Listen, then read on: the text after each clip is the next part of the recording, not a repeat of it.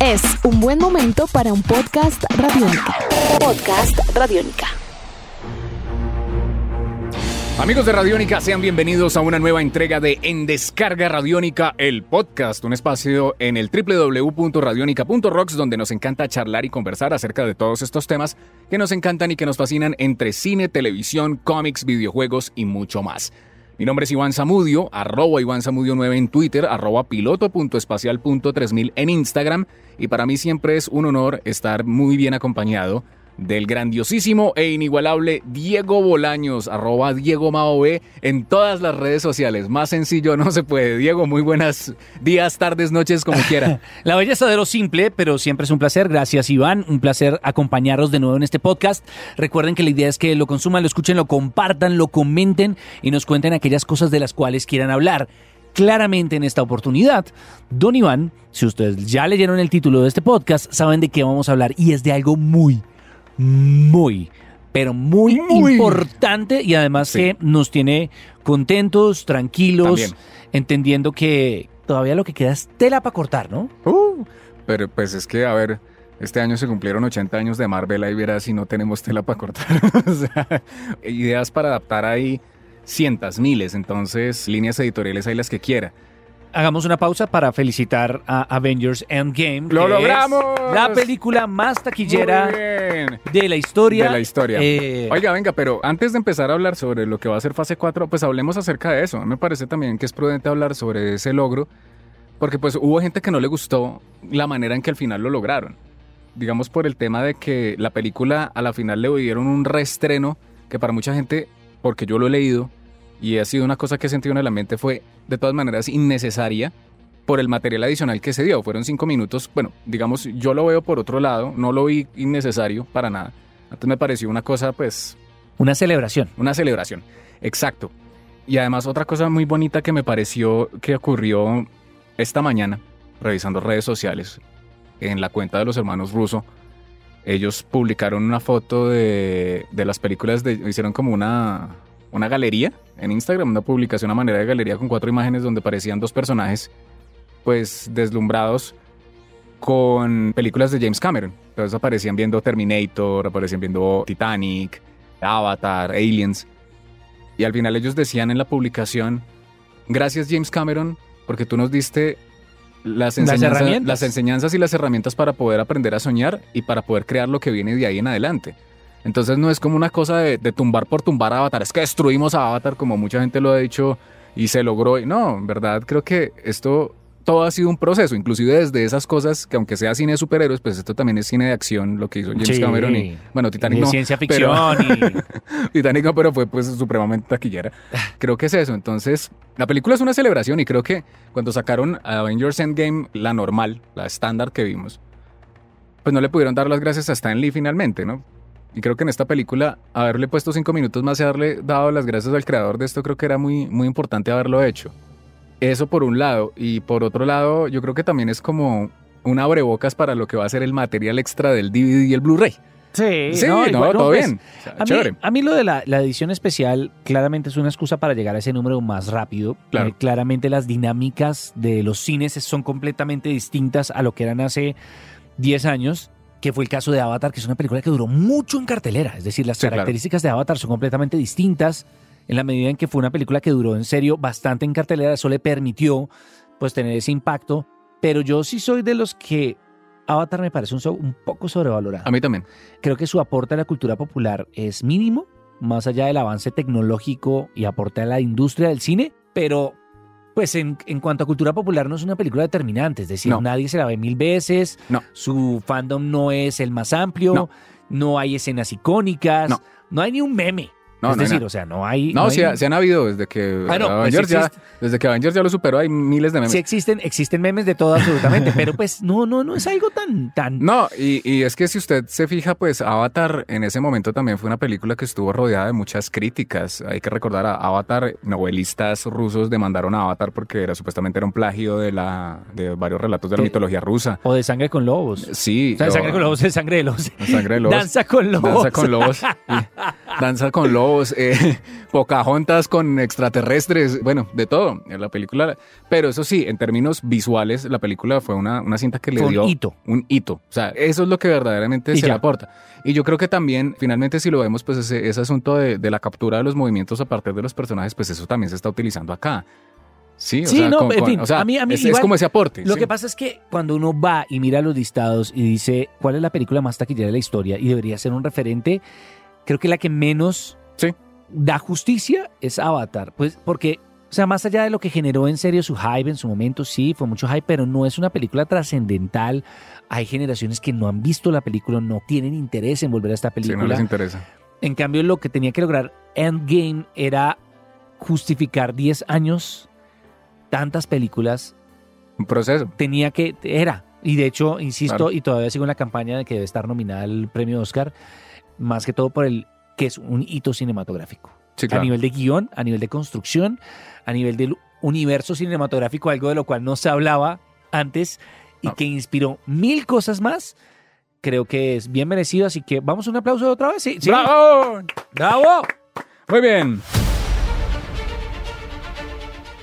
Bueno, ahora sí, nos vamos con las noticias más importantes de la semana.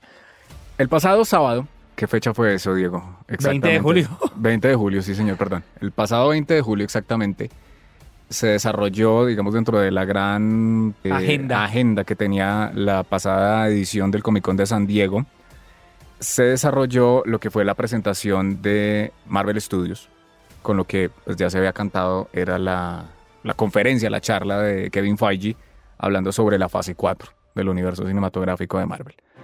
Una charla que de pronto nos hubiéramos podido quedar como seis horas hablando de muchas cosas ahí, o sea, hubiera dado para mucho, porque es más, cuando Kevin Feige apareció, dijo, yo me puedo demorar 40 minutos acá hablando de lo que ya hicimos en 10 años, pero me puedo demorar más bien, porque no? Unos 40 minutos hablando de lo que viene. Y bueno, oficialmente le dieron nombre a la, a la saga, digamos, Sí. a las tres primeras fases, les dieron eh, eh, nombre, que era la saga del infinito. Fue como, eso ya se había conocido por ahí por prensa, pero pues ya lo hicieron oficial. Es más, ya tiene una imagen la saga del infinito de, esas, de esos 10 años de películas. Y empezaron con un calendario, pues que a mí me parece que es brutal. Sinceramente creo que es, es brutal porque solamente presentaron calendario para la, lo que va a ser fase 4. Bueno, se hablaron de cosas de fase 5, que eso es lo, con lo que vamos a Sí, cerrar, con lo que vamos a cerrar. en este podcast. Pero nos, nos centramos en la fase, no en la nueva saga. No. Que el- de hecho, ya había advertido que sería una saga más Sí, la, espacial, la saga más cósmica. La saga espacial se le conoce a, a esto. Bueno, y una de las cosas más dicientes que hay que resaltar, y lo estábamos hablando fuera de micrófonos. Habitualmente Marvel nos tenía acostumbrados a hablar de tres películas al año, y en este caso cambiaron la fórmula a dos películas y una serie de televisión porque pues arranca Disney Plus como la plataforma de streaming oficial de Disney. Entonces, ¿qué implica eso? Bueno, nos redujeron a dos películas, pero se van a ampliar a, a series. Entonces no es que disminuya el trabajo, yo creo que se amplió mucho más porque ahora con una serie de televisión al año va a ser mucho más trabajo, pero las posibilidades de expandir, Narrativas narrativas a expandir son- esto son brutales. Son increíbles porque Son además brutales. les permite tener el control que fue una, un guiño, tuvimos un guiño, tuvimos como una primera aproximación con las series que se firmaron con ABC, con Netflix, como que dieron la posibilidad de entender las capacidades narrativas que brindaba el hecho de tener una narrativa tipo serie incorporada. Bueno, hago una, una fe de ratas acá. Para 2021 va a haber más de una serie. Ok. Van a haber tres series, entonces el volumen creo Sí, que es importante. aumenta, pero- Sí. Pero lo que usted sí, dice, de hecho, refuerza lo que estamos comentando y es como, como esa narrativa va a ser aún más robusta y va a aprovechar las capacidades de los nuevos consumos on demand para permitir que en serio nos regodiemos, revolquemos y nos llenemos hasta el hastío y hasta la Hasta lo que la queramos, saciedad. hasta la saciedad de más historias. Y hay que entender, esto es tema de otro podcast, de hecho lo pueden estar buscando dentro del archivo que van a encontrar en radionica.rocks, que claramente una cosa es el MCU, otra, una cosa es la parte audiovisual de los superhéroes, otra cosa es la parte de los cómics, que también requiere mucha atención, también requiere mayor impulso y mayor cuidado, pero de todas formas hay que aceptar que nos encanta. Es decir, es mejor tener esto que no tenerlo, porque hay gente que se va a los, a extremos y, y dice, dicen que es "Esto que no no. es". No, y que empiezan a decir, o sea, entendemos que ha habido una mm, confusión donde se habla que ser geek es ir a cine y, y ver solamente películas de superhéroes y cómics es solamente eso. No, son dos tipos de lenguajes. Una cosa es la narrativa gráfica que usted puede encontrar en este caso en un cómic y una historia alrededor de Spider-Man y otra cosa es pues la narrativa cinematográfica que usted se puede encontrar en una película como Far From Home, que si bien está inspirado obviamente en historietas, claro, pero es que sin las historietas no existirían las películas. Hoy en día, no estaríamos hablando de este tema de adaptaciones, entonces por eso es que siempre hay que, la re- gran recomendación, véase una película pero regrese a la obra base. Si va, a ver la película de Eternals, Pues pues, si le gusta. si le gusta, vaya a leerse los cómics de Jack Kirby, que eso es, es bien importante. Que de hecho le preguntaban también a Sí. Neil Gaiman qué, qué tan involucrado iba a estar y dijo, eh, pues no tengo ni idea, pero tengo curiosidad. Vamos a ver qué pasa. saber qué va a pasar. Buenísimo. Y esto es lo que nos abre este gran calendario. Como decía Iván, en el ya poco a poco legendario Salón H de la Comic Con de San Diego se presentó este calendario y arrancamos con algo que era una deuda histórica Sí. y que además algunos lo considerarán, de hecho, Marvel ya pasó por la fase de inclusión por inclusión. Ya, Sí, claro. ya la quemó y pasó en los cómics, dio resultados negativos, resultados positivos, resultados cuestionables para algunos, pero es importante entender que si tenemos la capacidad de narrar las historias del mundo contemporáneo, era justo y necesario tener Black Widow. Era más que justo y necesario. Esto va a estar increíble. Inicialmente los rumores que se habían dado a la película es que iba a ser una precuela, pero cuando no le dicen precuela uno se imagina, no, pues van a contar el origen de Black Widow. No, una, y aquí, una no- aquí película de origen. Aquí nos callaron la boca y nos dijeron, bueno, el primero de mayo de 2020 esto arranca bajo la dirección de Kate Shortland y va a ser una película que en términos, digamos, cronológicos dentro de la narrativa del universo cinematográfico de Marvel Comics se va a ubicar entre los acontecimientos de Capitán América Guerra Civil y es una precuela a Infinity War.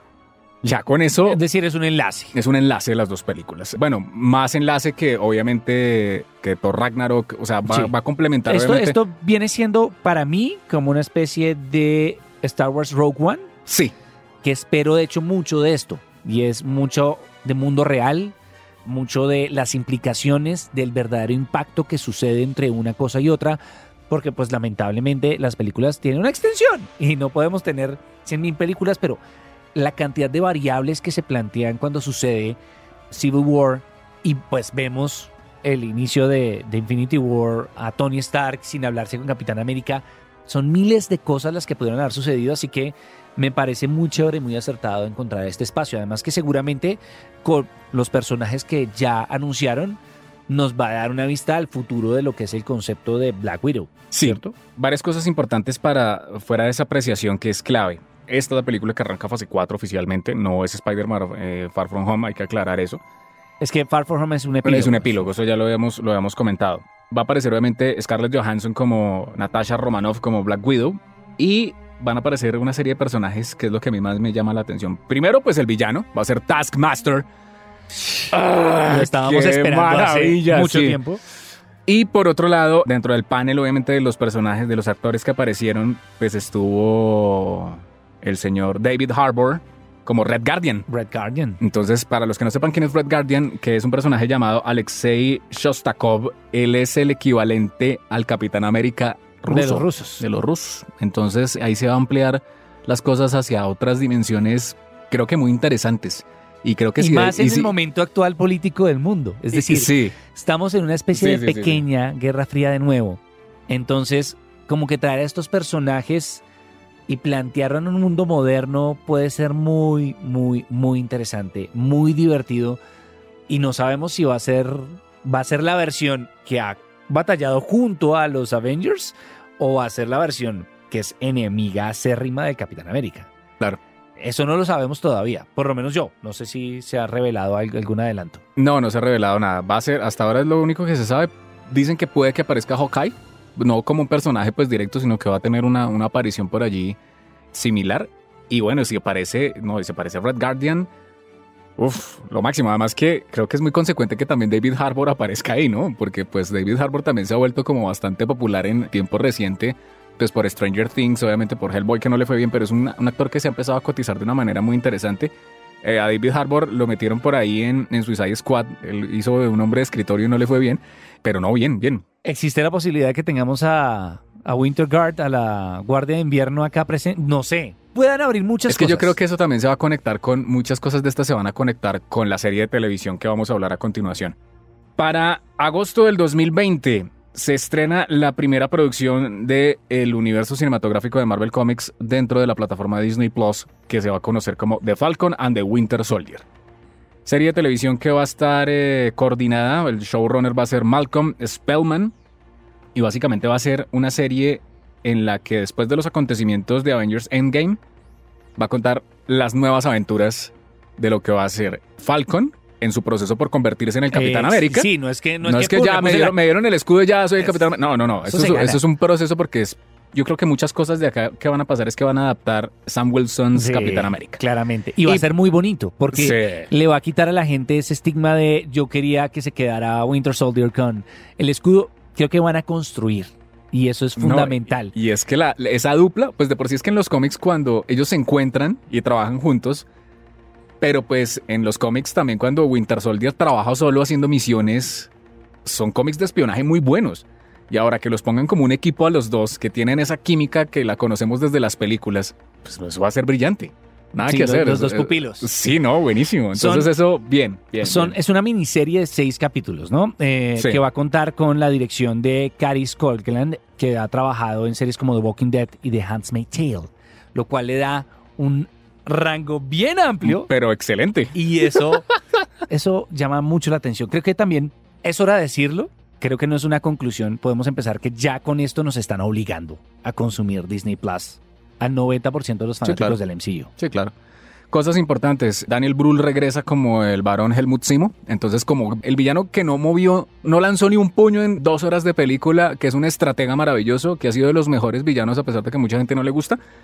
Pero es eso, es ser estratega, es doblegar obviamente con un buen plan para regresar acá. Y aparte de eso aparece también Emily Van Camp como la gente Sharon Carter también ahí regresa en el reparto de esto. Entonces, bien, por ese lado creo que muy bien. Y al cierre del 2020, noviembre 6 del 2020, bajo la dirección de Chloe Zhao, vamos a estar viendo una película llamada Eternals, Los Eternos. Aquí es donde la cosa se pone complicada. Aquí es donde va- ahora sí vamos a- al infinito y más allá. Y ahí es donde vamos a ver en serio a qué estamos jugando. Creo que el éxito de toda esta fase va a radicar en esta película.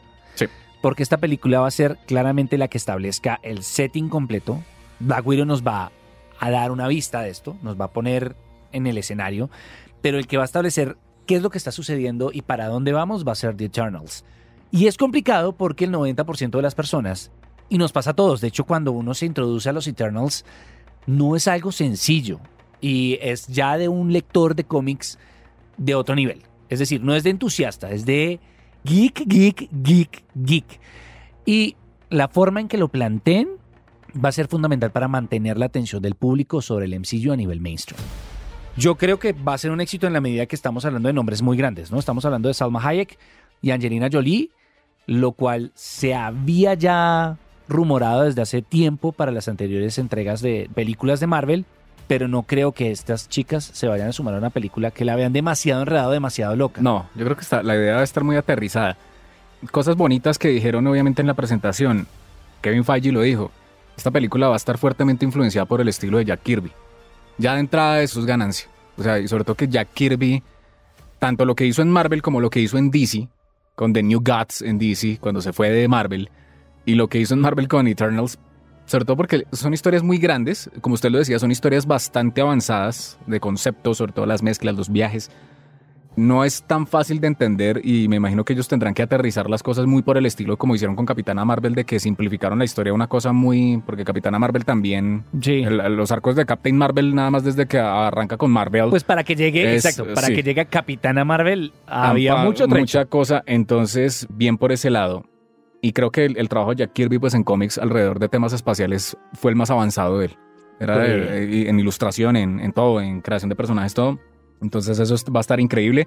Reparto, Angelina Jolie como Tina, Richard Madden como Icaris, como el, el Goku del equipo. Richard Sí. Madden, recordemos lo de Game of Thrones y Sí, también recientemente de The Bodyguard que ganó Globo de Oro. El hombre se ha recuperado de su salida de Game of Thrones. Sí, sí, sí. Kumani Nanjiani como Kingo, Lauren Ridolf como Mikari y bueno, obviamente están personajes como Fastos, Ajax, Sprite, Gilgamesh. Entonces, bien.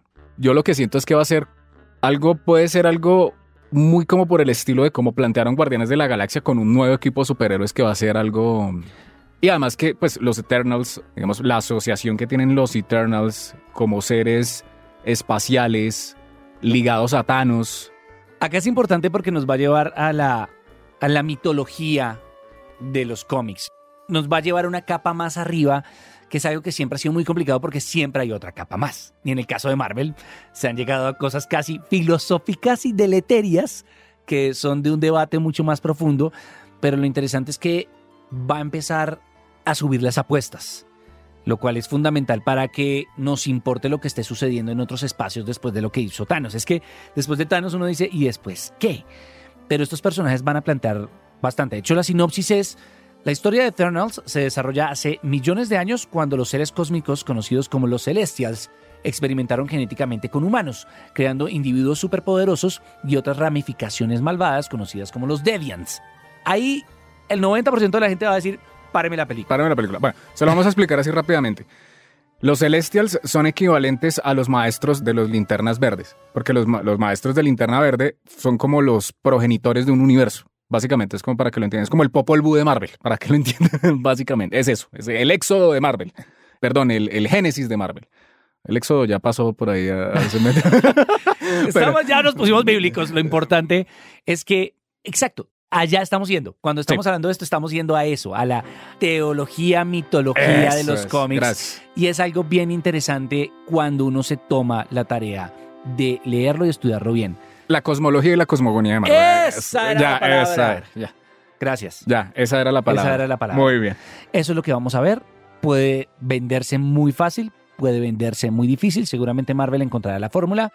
Y el hecho de tener estos grandes nombres lo asegura. Así que quedamos. Por eso paramos un momento en esta, porque creo que en serio es fundamental que el éxito de esta película determine el futuro del MCU. Sí. Aquí está en juego. ¿Qué seguiría?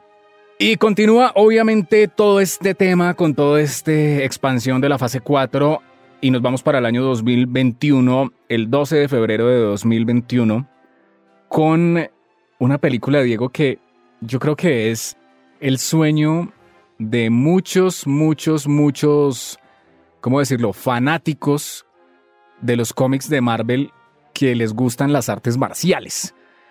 Por el sencillo tema de que se va a presentar una película que se llama Shang-Chi and the Legend of the Ten Rings.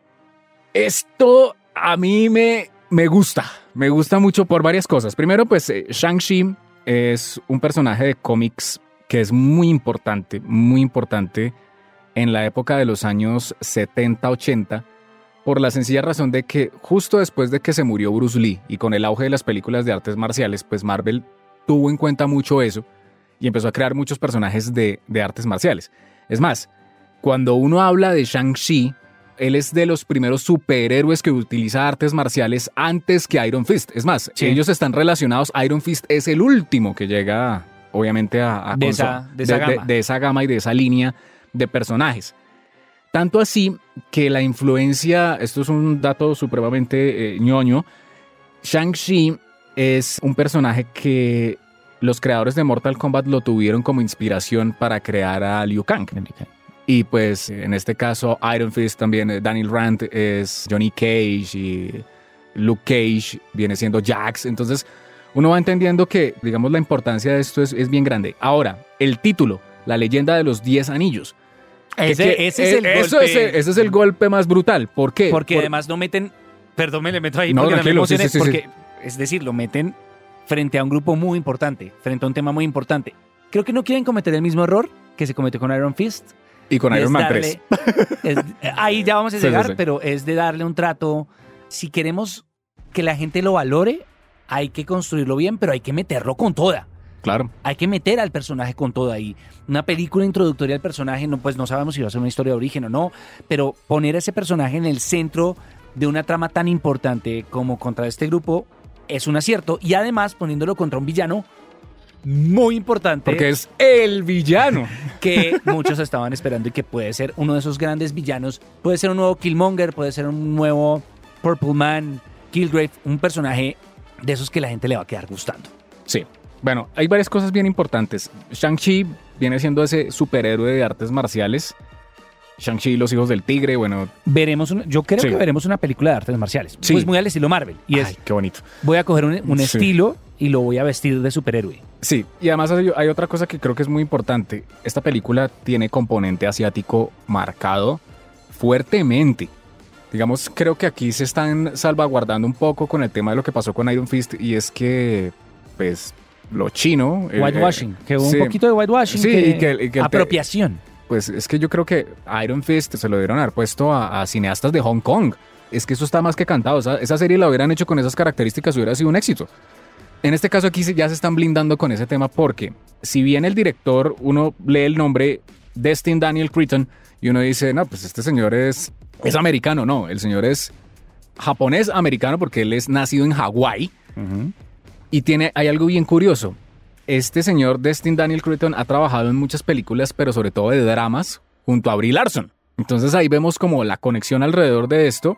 Y según eh, los análisis que, digamos, lo que yo he estado leyendo alrededor de la película, es que mm, buscan hacer algo muy similar, darle esa apropiación de lo que son los asiáticos en el mundo, como se hizo con Black Panther alrededor de los afroamericanos que me parece muy acertado y que además que un hawaiano, digamos, hay que tener en cuenta que durante muchos años, Es lo- decir, que tiene criterio de autoridad para Sí. tratar el tema, claro, pero tiene una visión más. mucho más amplia por el sencillo hecho de que pues es hawaiano y de que aparte de eso, durante muchos años a los japoneses, los japoneses puros, estuvieron muy en contra de los japoneses nacidos fuera de su territorio, de su país. Entonces los que nacían en Hawái No eran no eran japoneses. japoneses. Entonces, como también uno se encuentra asiáticos en los Estados Unidos y que tienen otro tipo de connotaciones sociales alrededor de muchas cosas.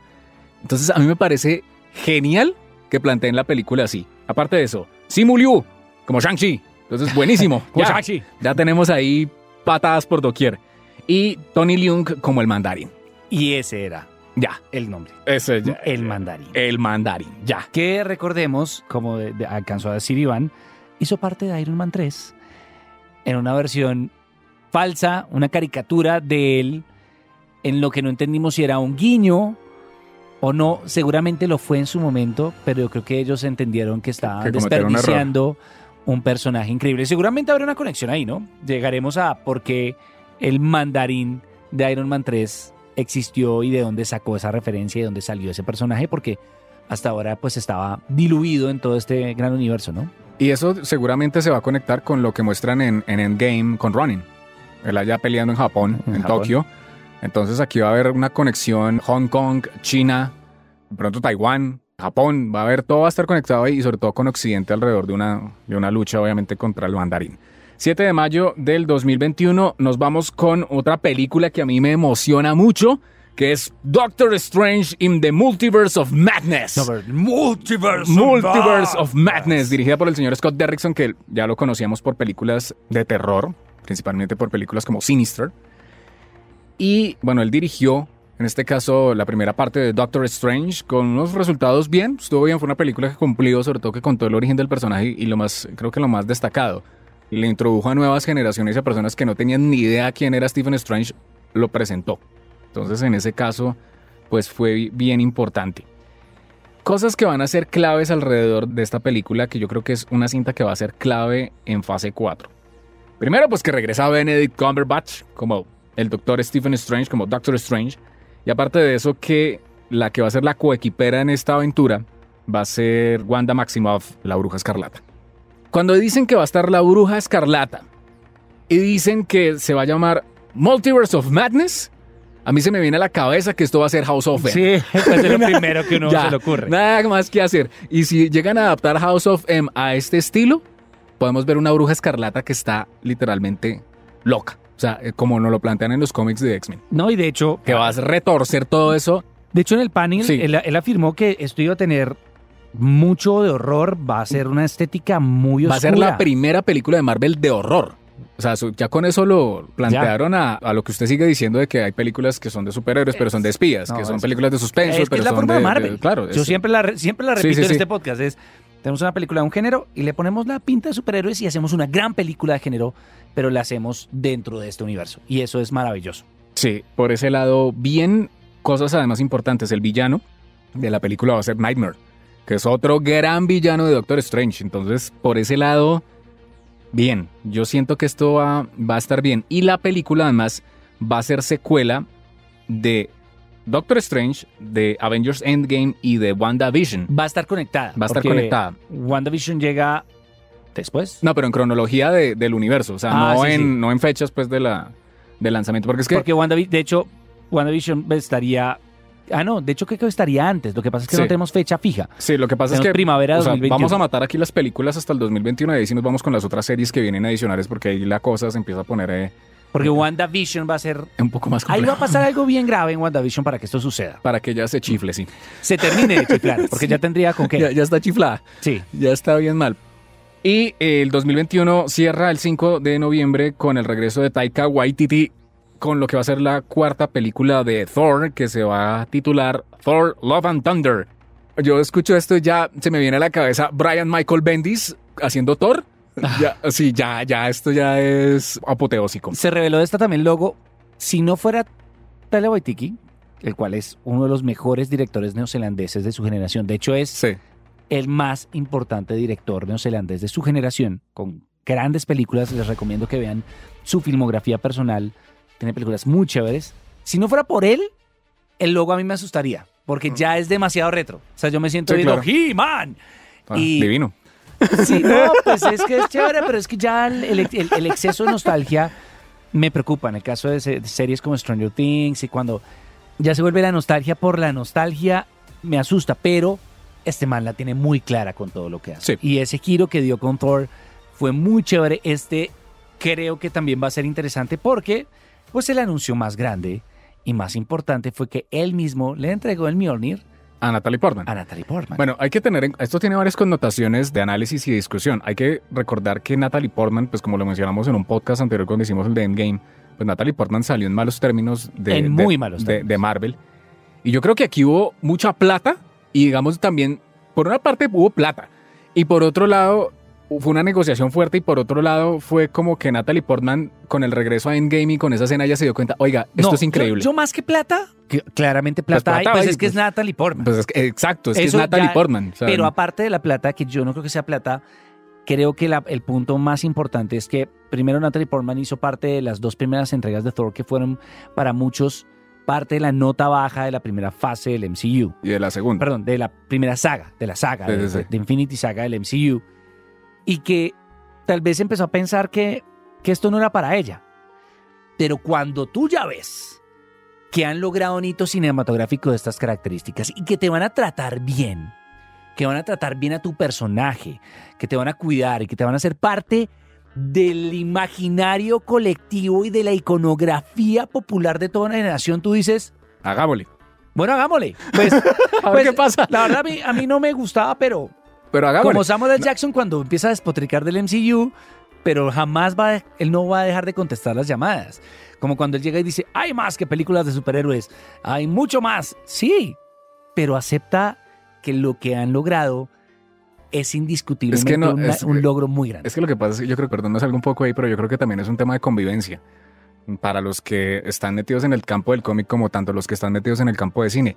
Pues es que eso no se puede tapar el sol con un dedo. Eso existe y hay que aprender a convivir con eso. Literalmente esto es un planteamiento de, de nuevas formas de hacer proyectos en el siglo XXI. Y pues es que que nos digan que Natalie Portman regresa y que le entreguen el Mjolnir. Le entregaron el Mjolnir ahí. De hecho, más, más allá de eso no hay nada oficial. No, Pero pues todos entendimos el mensaje claramente. Sí, claro. Y ahí el tema es que, pues, si Natalie Portman se va a poner la 10 en este caso, pues hay que tener en cuenta, digamos, los nuevos arcos argumentales que han sido los más recientes de Thor, donde ya no se habla de Thor, God of Thunder, sino Goddess of Thunder, que viene siendo cuando Jane Foster está muy enferma, casi se muere, literalmente está al borde de morirse, y por cosas de la vida, pues Thor Odinson, pues se retira como Thor. Y finalmente el Mjolnir, el Mjolnir se le es entregado a una nueva persona digna de levantarlo, que viene siendo, pues en este caso, Jane Foster, y arranca una nueva aventura de Thor. Entonces yo creo que aquí va a ser un tema de relevo generacional muy interesante. Vamos a ver hasta qué punto pues Chris, Chris Hemsworth se retira, ¿no? Pues porque de todas maneras, bueno, el Stormbreaker sí, todavía está por ahí. Pasa cosas por Pero yo creo que también es, es que eso pasa en los cómics. Thor se retira y él empieza a asumir un valor más como del dios, como venir como a, más relevar a su papá, a Odín. Más a Odín. Además Y- que entendamos que ya mitológicamente ya desencadenó el Ragnarok. Ya, se acabó. ya se acabó. Entonces ya como que hay una libertad más allá de lo mitológico y lo ya reconocido sobre los personajes para que Thor asuma otra posición dentro del universo mitológico vikingo que alimenta esto. Pero además que recordemos que fue un personaje, algunos le llaman Thor Girl, otros Tarin, que fue parte de un experimento de casi un what if en su momento en que se experimentaron con personajes femeninos asumiendo los roles de grandes personajes de Marvel. Y uno de los que más gustó fue este. Sí. Es chévere que se den la oportunidad de explorar esto. Lo que además es curioso es que sea Natalie Portman, porque Natalie Portman es como la antítesis de lo que uno se imagina que es un Thor. Es decir, no es un portento físico importante, no es ni de cabeza caliente, ni... Ahí puede haber un trato muy divertido, interesante y diferente de la visión de un superhéroe triple A como lo es Thor, ¿no? Sí, sí, sí, sí. Pero me parece que es muy consecuente que lo actualicen. O sea, como ha pasado en los cómics, sin ir muy lejos, llegó hace dos años, cuando nosotros hicimos un conteo de los mejores cómics del año, pues ahí estaban los cómics de Thor Goddess of Thunder. Sí. O sea, son cómics que Sí, son, claro. son de hace muy poco tiempo y que están planteando una heroína increíble.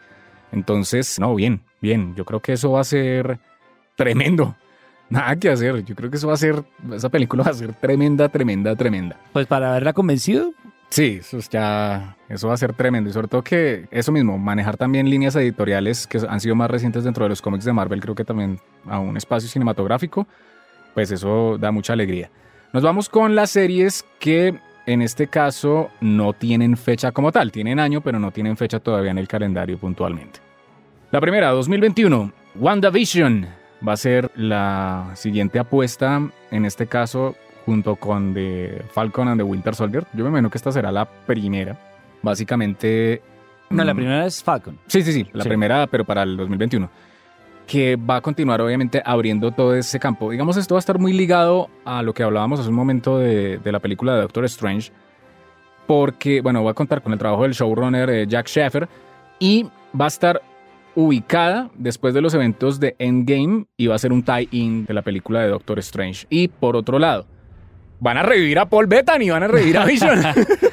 eso es- creo que es eso un ya es- detalle menor. eso no es un detalle menor y va a aparecer... eh, Por si las moscas, aquellos que están con nosotros y que tal vez no han abordado demasiado en The Vision y Wanda y sus relaciones, que ellos alcanzan a tener hijos, Sí. alcanza a ser una fantasía. Hay tantos líos, solo con el hecho de que estamos hablando de, de una inhumana y un androide super evolucionado teniendo familia, lo cual ya es absurdo. Todas las implicaciones que puede llegar a tener es en lo que puede desencadenar Doctor Strange. Y yo creo que sabe que ahí nos van a dar una lección amigos de Game of Thrones para entender cómo enloquecer a un personaje y justificarlo muy bien. Sí. Cómo en verdad destruir el core de un personaje y llevarlo a al lado oscuro con toda. Y es que además entendamos que la Bruja Escarlata es uno de los personajes más poderosos que hay. Sí, y cuando está loca es terrible. Es un dolor de cabeza para todo el mundo. Y el otro gran anuncio, va a aparecer el personaje de Monica Rumble, quien, para los que no lo sepan, ella es la hija de María Rumble que aparece en Capitana Marvel y ella, según lo que dicen ahí, bueno, hay que recordar que dentro de la historia de Capitana Marvel, que es bien larga y bien, bien compleja, ella asumió el manto de la Capitana Marvel durante los años 80 y ella después se convirtió en Photon, que también es Sí. otra heroína muy importante y bueno, después se evolucionaba a Pulsar, a Spectrum, bueno, Que de Eh, hecho hay varias referencias, sí, sí, sí. guiños en, en Capitana Marvel. exacto. Entonces, eh, que ella esté ahí metida, bien, bien, porque eso continúa, va a ampliar a una cosa que sí va a ser muy fantástica, pero a la vez va a ser muy espacial. O sea, es que creo que ahí, ahí se manejan dos puntos. Está la ciencia ficción por el- la parte de Vision, lo espacial por parte de Monica Rambo y, digamos, lo fantástico por parte de, No, y además de, que, de- de la bruja escarlata. que sigue atando y sigue conectando cosas porque pues todos quedamos claramente con la espinita que, que ese apellido y esa familia en Capitana Marvel no tenía que quedar solamente ahí. Sí, no, no, no. No podía quedar ahí. Sí, no, no, y al final, eh, yo te voy a ayudar y tú serás mi sidekick. Bueno, todo ese tipo de cosas lo hace bien interesante. WandaVision 2021, después llega el otro plato fuerte, la serie de Loki. Es que, que dijeron que íbamos a perder ese personaje. No, no, no, no, no. Bueno, esto ya, digamos, palabras más, palabras menos, ya se sabe que la serie va a estar ambientada a eventos post Avengers Endgame cuando el, el Loki de la línea de tiempo del ataque Chitauri, perdón, Chitauri de Avengers la primera en 2012 a, a la ciudad de, de Nueva York. Sí, con el ataque Chitauri, es que estaba pensando en, en los Ultimates, perdón. Yo que sí, que sí, Eh, hermano. Me, confu- fresco, me hágale. confundí de universos. Va a ver cómo, bueno, eh, la premisa alrededor de lo que se presenta también en Endgame, ¿no? Que le dicen a Hulk, oiga, pues que... toca Eso que no- y eso no puede ser gratis. Eso no, pilas porque toca que vuelvan a dejar todo como estaba. A dejar las joyas porque se arman otras líneas de tiempo. Y en este caso los viajes de Loki van a ser... A Loki en la línea original lo mataron.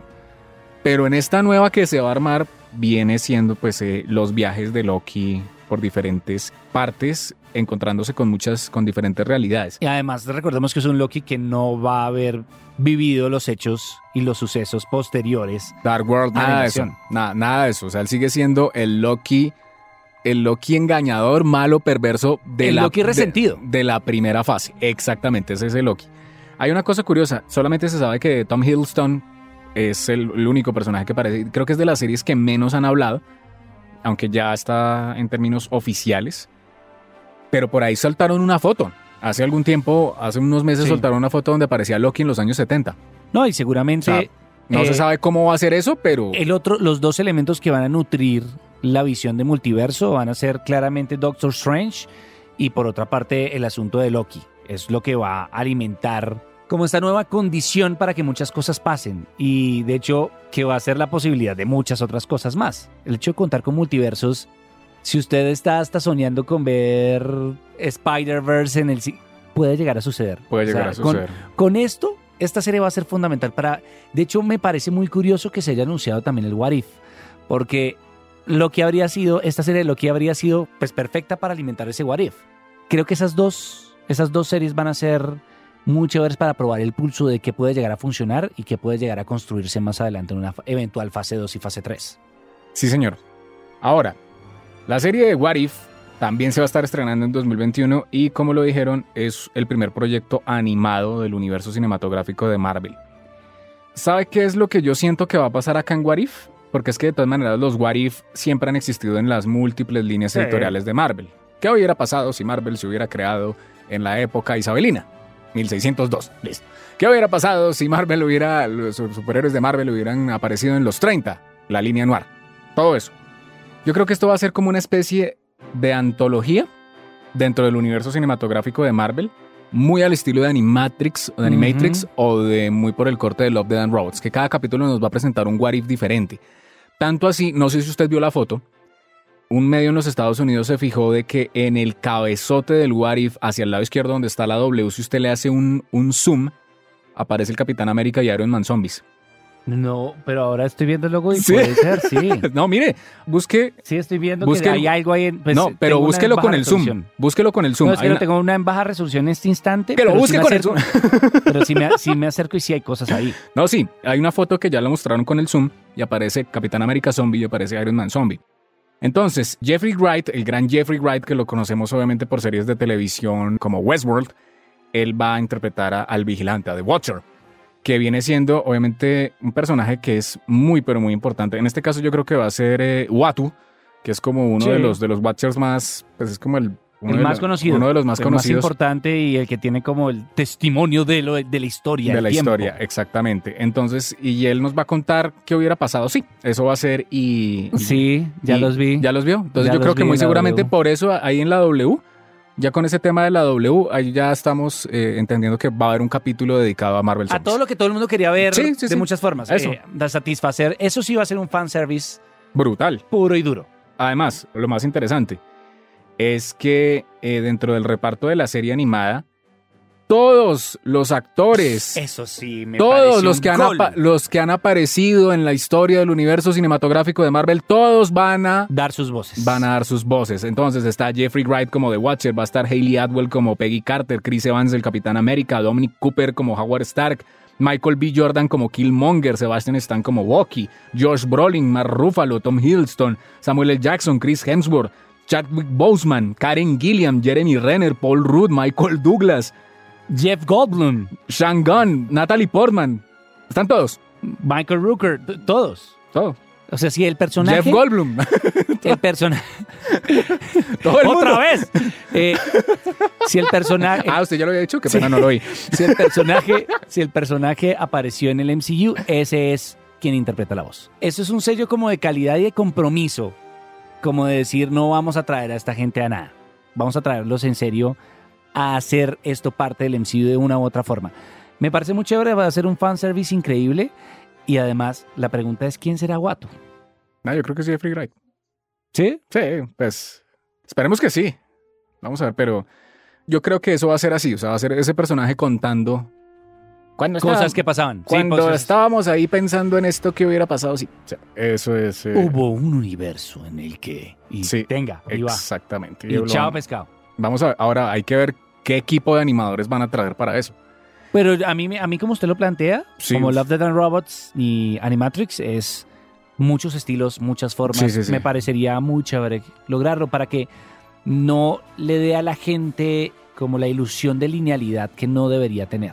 Exacto. Me parece chévere, me parece una forma interesante de explorarlo. Y llegamos a la última serie del 2021, que es la serie de Hawkeye. Bueno, pues esto ya se sabía que iba a pasar, ¿no? O sea, esto ya se había cantado desde, incluso desde el comienzo de Endgame, cuando uno ve lo que le pasa a Barton. Y es que pues, Jeremy Renner regresa como Cliff Barton, como Hawkeye. La serie se va a ambientar, en este caso, eventos post-Avengers Endgame. Y la serie también eh, va a tener elementos de la época en la que él asumió el manto de Ronin y se fue a cazar a, a los cárteles a- o a los carteles, a todo el mundo. Esa cacería que cuentan ahí, eso lo van a plantear en la serie. ¿Qué repercusiones va a tener eso? Pues es que este hombre, en los cinco años del blip, pues este hombre se, convirtió hizo, en criminal. se convirtió en un cazarrecomp- en un antihéroe y, y- y, no, pues, en un criminal. en un criminal. convirtió. y pues eso va a tener, traer repercusiones para su familia, para todo. Entonces va a continuar obviamente un drama familiar. Yo, pensé que, iba a cantar también como la canción no. que acaban de sacar. Sí, también. Y eh, eh, sí, porque hay que recordar que como Eddie Murphy en algún momento y como David Hasselhoff lo hizo también, eh, y Bruce Willis. Jeremy Renner acaba de sacar una canción, un sencillo llamado Main Attraction. Eh, Sí. No es muy recomendable, pero, pero dése la oportunidad de escuchar y ver este gran video de Hawkeye cantando. De porque Hawkeye. uno no puede ya evitarlo. Sí. Ya no puede evitarlo. Ya no puede evitarlo. Y el otro es que dentro de la, la constitución como tal de la serie de televisión va a aparecer el personaje de Kate Bishop, que ella es la segunda, el segundo personaje que asume el manto. De los tres personajes que han existido, Ujú. ella es el segundo que asume el manto de Hawkeye. Entonces veremos también otro relevo, relevo generacional que dará pie tal vez a Para- un nuevo super equipo de superhéroes. Sí, y uh, Young Avengers y bueno, todo este tema que es bien interesante. Y al final, cuando, bueno, tomémonos la foto grupal todos con sus gorras de sí, sí, sí, sí, sí, entonces llamaron y finalmente a Mahershala Ali. Muy bien, y salió Mahershala Ali, que todos lo recordamos por haber hecho de Cottonmouth en la primera temporada de Luke Cage y lo mataron. Que eso causaría un poco de, de incongruencias. ¿Cierto? No, pero ya había pasado con otro caso bien interesante en el universo cinematográfico Sí, de Marvel ya ha pasado también con, con un eh, par. la actriz que hizo de Mariah Stokes. Ajá. Ella interpretó en Guerra Civil a una mujer que al comienzo de la película, después de que Tony Stark hace la presentación de cuando él está en la universidad, que Sí, se muestra más que joven, que, presenta el- que es la tecnología el- que aparece en, en- en en Spider-Man. Hay una mujer que se le acerca a él y le dice, oiga, es que mi hijo se murió hijo, por su sí. culpa. Es ella. Ah, cierto. Sí. Algo se inventan. Sí, no, creo que no. se parecen y Pues ya. no hay problema, es que... Ah, tampoco. No, no es tan grave que "Ay, hay un problema en el universo y hay discordancias. No, no, no, no, no. Es, pues, Es un gran actor. Sencillamente Mahershala Ali es un actor que ha estado nominado a los premios Oscar, que ha ganado. que ha ganado premios Oscar, eh, que en otras producciones de Marvel también ya ha estado. Hay que recordar que él dio su voz también para Spider-Man Into the. Spider-Verse. Entonces creo que no tiene de malo y desaprovechar a Mahershala Ali Sí. creo que sería un error. Entonces le dijeron a Mahershala Ali, bueno, y él trae su propia gorra. Y cuando se la pone, pues en la gorra aparece, dice Blade. ¿Yo qué puedo decir de eso? Hace seis años, más o menos, siete años aproximadamente, no, seis años, seis años, eso fue hace seis años, porque es más, a comienzos, hace poco tiempo, pues estaban conmemorando 20 años de la película Blade de, de Wesley Snipes. Y New Line Cinema perdió los derechos de Blade porque dejaron de sacar películas, solamente sacaron la trilogía y la serie de televisión que en algún tiempo la dieron en Sony y ellos tuvieron que reversar esos derechos a Marvel. Entonces, cuando los reversaron, pues Kevin Feige dijo, yo por el momento puedo decir que no tenemos planes para sacar algo con Blade hace seis años.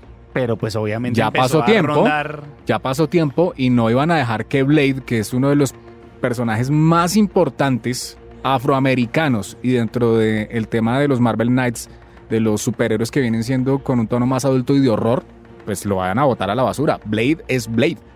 Y creo que... Se vende solo. Se vende solo porque Wesley Snipes, creo que las películas de Wesley Snipes pues lo, lo hicieron muy bien durante muchos años. Y nada, vamos a ver qué pasa. Porque A ya- pesar de Wesley Snipes. Sí, a pesar de Wesley We- Snipes. de Wesley Snipes que, que quería hacer muchas cosas con Marvel pero nunca pudo.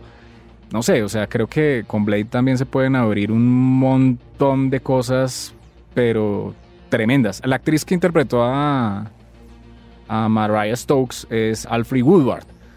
Entonces ella aparece, ella también ha aparecido en dos oportunidades en el Ah. universo. Entonces eso no tiene mayor ciencia por si acaso Eso para es como en el derecho. Ya ha pasado. Ya, pasó, Ya, hay un precedente. ya se fue, Ya hay un ya, precedente. ya, sí, ya, ya lo mataron. Bueno, y el anuncio ya final, ¿no? O sea, las últimas palabritas, Casi nada. casi nada, la, la bobadita. Llegó y dijo, bueno, Para cerrar este podcast también. Kevin Feige dijo, bueno, vamos a trabajar en Blade, que es esta película obviamente con Mahershala Ali, y tranquilos, vamos a seguir trabajando para fase 5, viene Capitana Marvel 2, Black Panther 2, Guardians of the Galaxy. Guardians of the Galaxy 3, y finalmente dijo lo siguiente, que ahí fue cuando yo casi, me, casi pongo a llorar, vienen los Cuatro Fantásticos y vienen X-Men, Y vienen los mutantes, dijo. y vienen los Y mutantes. vienen los mutantes. Vamos a ver como X-Men, pero vienen los mutantes, pero dijo F4, ya. Yo Y ya, dijo, eh, F4 y vienen los mutantes. Ya, Llegan los mutantes. Mire, yo ya con F4 ya puedo estar tranquilo. Puede uno volver a empezar. Sí, Como ya, el primer ya. día nos tienen ahí. No, qué maravilla, como el primer día de colegio. No, buenísimo. Hay que esperar yo. Y ya con ese anuncio, además, a fase 5, pues tenemos 2020, 2021, 2022 y 2023 vienen esas películas. Así que hay que seguir recibiendo estas cosas con los brazos abiertos y hay que seguir leyendo cómics y hay que seguir nutriéndose obviamente de todos estos universos. Repetimos la gran moraleja que hemos dicho en este podcast. Si a usted se le quedan cortos 23 películas y 10 años de un universo cinematográfico, pues váyase Ay, a los ay. cómics porque el año entrante seguramente se le va a volver a recargar ese ahínco y esa alegría con Y eso. hay para rato. Y Disney Plus, no olvides a Colombia. Por favor, Por favor. por favor, acá también. Pues Porque- necesitamos para poder hacer este podcast. Un saludo para nuestros amigos de Disney. Muy grande. Y ya. Esto fue todo para En Descarga Radiónica en esta oportunidad, un podcast de una hora que merecía los anuncios de esta oportunidad. Recuerden que pueden enviar sus comentarios, pueden suscribirse a los podcasts en Google Podcast, también en radionica.rocks. Compartan, comenten y cuéntenos a través de las redes sociales de qué más quieren seguir hablando y quedamos muy pendientes de ustedes. Hasta la próxima. ¡Tarán! Nuestros podcasts están en radionica.rocks, en iTunes, en RTVC Play y en nuestra app Radionica para Android y iPhone. Podcast Radionica.